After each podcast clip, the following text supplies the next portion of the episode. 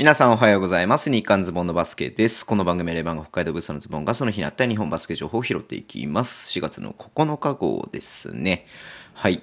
えー、っとね、今日はまずこれなんですけれども、レバンが北海道ね、うん、怪我人が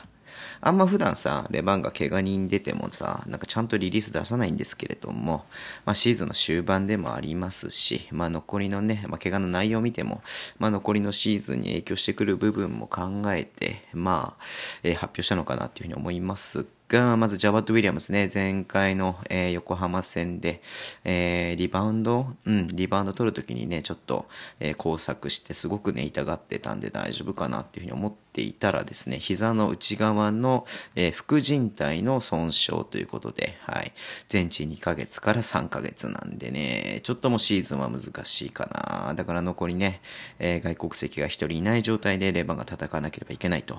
非常に厳しい感じです。はい。で、山口隼人選手が、まあ、新州戦のね、結構早い時間帯で、えー足首をね、多分痛めたみたいな感じで、えー痛そうにしてましたけれども、えーっとね、関節の捻挫、まあ、捻挫ですよね。うん、まあ、未定なんで、まあ、捻挫だからね、どのぐらいでなるかちょっとわからないけれども、シーズン、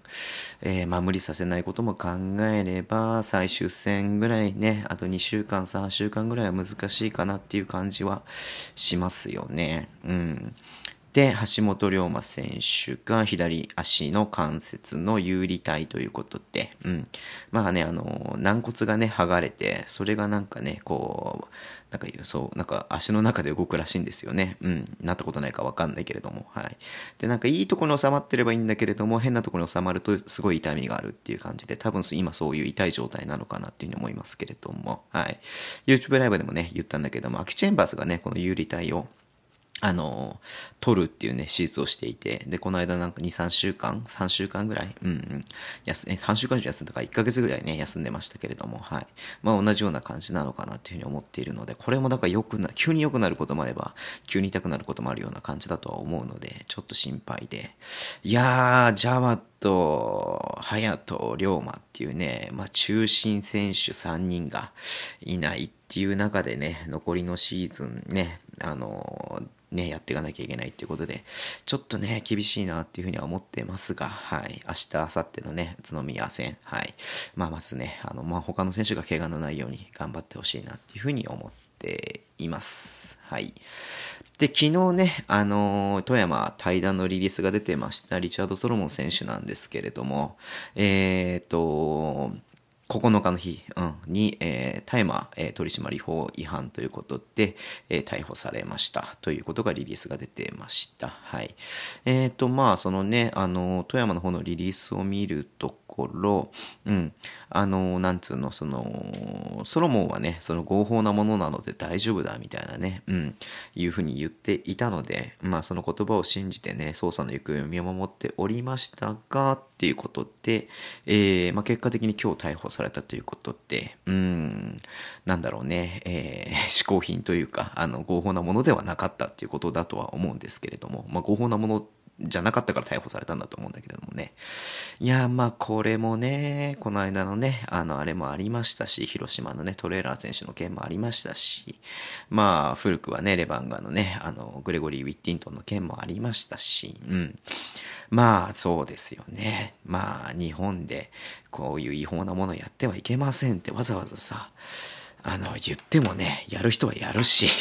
うん。まあ、いろいろね、まあそういう研修みたいなのはもちろんやってるとは思うんですけれども、はい。いや、なかなか難しいっすよね。うん、難しいで済ましちゃいけないことだとは思いますけれども、はい。まあ、ファンの気持ちだったりとか、まあ、他の選手の気持ちだったりとか、スタッフだったりとか、うん、も考えるとあれだし、まあ、これでスポンサーとかね、またそういうところにも影響するとちょっと嫌だなっていうふうに思ったりとかもしますけれども、はい。まあ、彼自身はこういうね、違法なことはやってはいましたが、えー、まあ、チームにとってはね、必要な選手だったことは間違いないですし、まあ本当にファンからはね、愛されてた選手だとは思うし、チームメイトからも愛されてた選手だと思うので、まあこういった形になってしまったのは非常に残念だなっていうふうに思いますし、今後のね、まあ CS っていうことを考えてると、昨日も言ったけれども、ちょっとね、えー、負担が、まあブンガとスミスの負担、まあ他の選手の負担がね、ちょっと大きくなっていくかなっていうふうには思ってみてます。はい。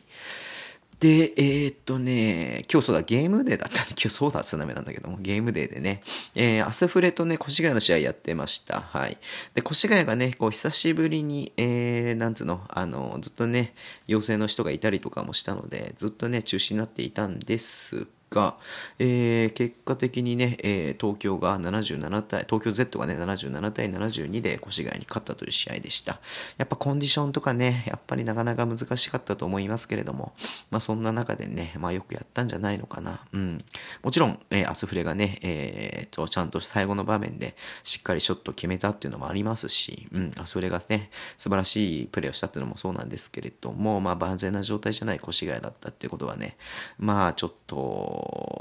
うん、まあ、こういう状況になると B1 でもね、今ね、長く、えー、試合をやってないチームとかもありますんで、まあ、そういう不安もね、ちょっと出てくるかなっていうふうに思っています。これがだからね、えー、CS の前とかになるとちょっとね、本当にどうなっちゃうのかなみたいなね、仮に CS 出るチームが、こうね、隔離期間の濃厚接触者ね、認定されて、えー、なったらどうなるんだろう繰り上げとかになるのかなとかさ、まあ別日程でやるのかなとかさ、なんかいろいろ考えるけれども、うん、まあ起きてもないこと言っても仕方ないんでね、あれですけれども、はい。えー、まあ、本当にコンディションを整えて、怪我のないようにやってほしいなっていうふうに思っています。えー、最後なんですけれども、えー、新潟のね、林翔太郎選手がスポルディングと、え、ブランドアンバサダー契約ということで出ていました。うん。まあ、スポルディングもね、もちろんバスケの、あのー、バスケ製品、バスケ用品、バスケのね、ウェアとか、まあ、ボールとかでもね、もちろん有名ですし、うん。あの、出しているので、はい。まあ、それで契約選手がね、何人かいて、ちょっと今さ、スポルティングのサイトで見たら、えー、島根のね、あの、橋本選手、橋本直明選手、えー、名古屋のね、狩野祐介選手で、えー、と、大阪のゴーダレイ選手が現状ね、えー、契約選手っていう風に出ていますね。うん。なんか狩野選手のね、えっ、と、スポルティングのイベントで一回取材に行かせてもらったりとかしたことあったんで知ってたんですけれども、あれ、マーシーとか契約しなかったっけ？とかね、なんか思ったんだけども、ああ、ちょっと覚えてないんだけれどもさ、はい。まあそこに新しくね、林選手が加わるということで、まあよ、ね、4人しかいないんだなっていうふうに思ったんだけどもね、なんか前5人ぐらいいて、井出くんね、あの、奈良でさ、あの、引退したけれども、井出くんとかも契約してたんだよね。うん。まあ現役じゃないからここに載ってないってていうだけだとは思うんですけれども、はい。いやー、なんだろうね、もっともっと増えていいんじゃないのかなというふうには思いますけれどもね、うん。なんかこう、なんだろうね、あの、いろんな選手が、まあいろんなね、そういう、あの、スポーツメーカー、スポーツブランドとね、契約することによって、うん。まあ、そのね、あの、グッズが、グッズっていうか、その用品が売れたりとかするんでね、もっと積極的にスポルティングいろんな選手と契約すればいいのになっていうふうにね、思ったりとかしてました。はい。えー、ちょっとね、今日早口でざっとここまで来ましたけれども、えー、こんな感じで終わりにしたいと思います。えー、Twitter でも情報を発信します。ぜひフォローお願いします。えー、YouTube とね、ポッドキャストを毎週配信してています。えっ、ー、とね、10日の日、えー、週刊ズボンのバスケということで、えー、またね、えー、YouTube ライブやろうと思ってます。10時からやりますんでよろしくお願いします。えー、では今日もお付き合いいただきありがとうございます。それでは週末、いってらっしゃい。